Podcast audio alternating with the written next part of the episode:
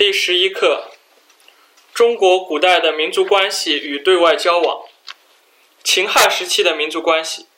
秦汉时期，中央政府通过政治、军事、经济、文化等手段推进与周边民族的交往、交流、交融。秦朝是我国统一多民族国家历史的开始。秦朝周边生活着众多民族，如东北的夫余、乌桓。北方的匈奴，西北的羌氐，南方的夷越。秦朝设典客、典属国等官职来管理民族事务。秦朝北逐匈奴，修筑长城，南抚夷越，在今天的两广地区设立了南海郡、桂林郡、象郡等。汉朝设大鸿胪，管理民族事务。汉初，朝廷对北方的匈奴采取和亲政策。汉武帝。时期，国力强盛，卫青、霍去病三次出击匈奴，取得大胜。东汉初，匈奴分为南北两部，南匈奴内迁，逐渐汉化。八十九年，窦宪出击北匈奴，取胜后克明、燕然山。北匈奴数败之后，西迁远方。西汉在河西走廊设武威、张掖。酒泉、敦煌四郡合称河西四郡，成为中原城往西域的要道。西汉设西域都护府，作为管理西域的军政机构。在东北，西汉设乌桓校尉。汉朝政府在边疆推行屯戍政策，与当地民族共同开发边疆，向北方大量移民屯田。仅在公元前一一九年，就一次性移民七十余万人。在西域也设置田官，督率戍卒屯田。隋唐至两宋时期的民族关系，唐朝与周边民族保持着良好的经济文化交流关系。隋唐时期，负责民族事务的机构是尚书省的礼部及鸿胪寺。礼部的礼部司负责朝聘及册封各民族首领的礼仪。主客司负责各族朝见事宜，鸿胪寺负责宾客接待礼仪。隋朝结束了统一国家长期分裂的局面，突厥、吐谷浑、党项等周边民族先后归附隋朝，隋朝也加强了对岭南地区各族的管治力。五八九年，百越首领冼夫人迎接隋军统帅，呃韦光进入广州，他被册封为。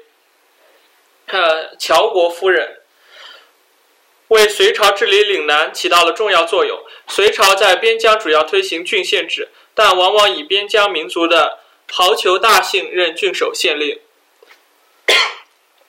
隋朝加强了与琉球的接触，曾三次派人抵达琉球。唐朝边疆地区有突厥、回纥、吐蕃、南诏、渤海等地方政权。唐朝政府与他们保持着密切联系。西北边疆各族称唐太宗为天可汗，文成公主、金城公主先后入藏。唐波之间还数次会盟。南诏的十三个王中有十人经唐朝加封。南诏王曾多次遣子弟入唐学习。边疆内地各民族呈现出前所未有的大交融局面。南朝而唐朝的边疆管理机构主要是大都护府。都督府羁縻州，西北设安西北庭都护府，北方设安北，呃单于都护府，东北设安东都护府，南方设安南都护府。都督府都督羁縻州刺史由各民族首领担任，由大都督府直接管辖，上统于中央政府。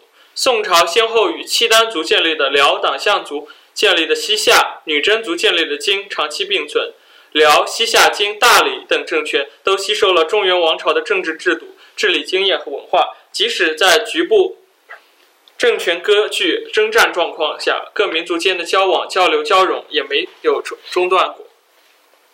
元、明清时期的民族关系。元朝结束了长期多个政权并存的局面，完成了全国的统一，统一多民族国家在明清时期得到进一步巩固和发展。元朝结束了唐末五代以来辽、宋、西夏、吐蕃、大理等政权长期并存和对峙的局面，完成全国的统一。元朝疆域辽阔，统治者一方面行汉法，另一方面，对不同民族实行了明显的差别对待政策。元朝对西藏地方实行有效的行政管理。元世祖忽必烈封八思巴为帝师，领宣政院使，代表中央政府管理佛教和藏族事务。元朝还在东北、云南等地设行省，征发赋税。明朝管理民族事务的中央机构，除礼部、鸿胪寺外，还有负责培养各种民族文字翻译人才的提督司仪馆。明朝在西起嘉峪关，东到鸭绿江一线，陆续修筑长城，防范蒙古骑兵入境侵扰，并沿长城布置一系列军阵，号九边。明朝在辽东、宣府、大同等地开放马市，与蒙古、女真各族开展贸易。明朝在东北设都司、卫所，对女真等族进行管理；在西北设赤金蒙古、沙州、哈密等卫。在西南设土司、卫所和土司官员由各族酋长世袭任职，统领部署，按时向朝廷进贡土物，接受朝廷征调军兵。明朝敕封西藏僧俗首领为王、法王，建立鸡民性质的都司等机构，对西藏地方进行管辖，并通过贡赐、茶马贸易进行经济交流。清朝设立理藩院，管理边疆民族事务。通过满蒙联姻，加强对漠南蒙古的控制，并通过贡赐、茶马贸易进行经济交流。明朝设立理藩，呃，这句忽视。通过军事斗争平定漠西蒙古准噶尔部叛乱，图尔扈特部回归祖国，巩固了西北边疆。分别册封五世达赖和五世班禅为达赖喇嘛和班禅额尔德尼。在青海、西藏地区设西宁办事大臣、驻藏办事大臣，在西南沿袭土司制度，后来逐渐进行改土归流，废除世袭土官，选派有任期的流官进行管理。中国古代的对外交往，秦汉以来，中国与外部世界的交往规模不断扩大，对外转关系在明清时期发生重大转变。中国是亚洲东部的文明古国。在历史上，与世界许多地区有过程度不同的交往。早在先秦时期，以中原为核心的华夏文明与域外有广泛的交往交流。秦汉时期，中国与外部世界的交往扩大。汉朝对外已打通了陆海两个通道，陆路经河西走廊向中亚、西亚延伸。九七年，甘英奉西域都护班超之命出使大秦，抵达波斯湾一带，海路从合浦郡。呃，徐闻县出发，最远可以航行到印度南部。东汉时期，倭国派使臣来朝，光武帝刘秀赐汉倭奴国王金印一枚。隋唐时期，政治统一，对外关系空前发展，经济文化交流活跃。隋唐时期，与西域商路畅通，隋炀帝命裴矩驻张掖，掌握通商事务。唐朝与大食国的接触。使包括造纸术在内的中国技术传到了阿拉伯地区。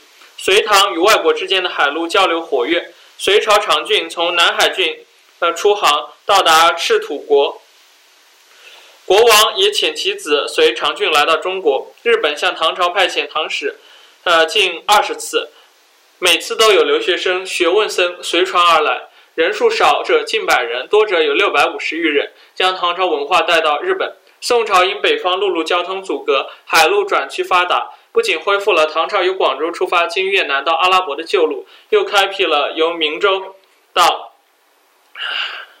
日本和朝鲜半岛的航路，泉州成为了重要的对外贸易港。元朝通过欧洲的海陆通道都很畅通。十三世纪，马可·波罗经西亚、中亚抵达中国，在中国生活了十七年，然后由泉州经海路呃回到威尼斯。后来留下了著名的《马可·波罗行记》。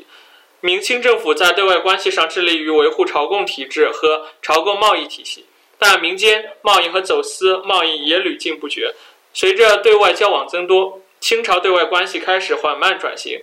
一六八九年，中俄订立《尼布楚条约》，这是清朝政府签订的第一个边界条约。十八世纪，英国马嘎尔尼使团来到中国，试图打开中国市场。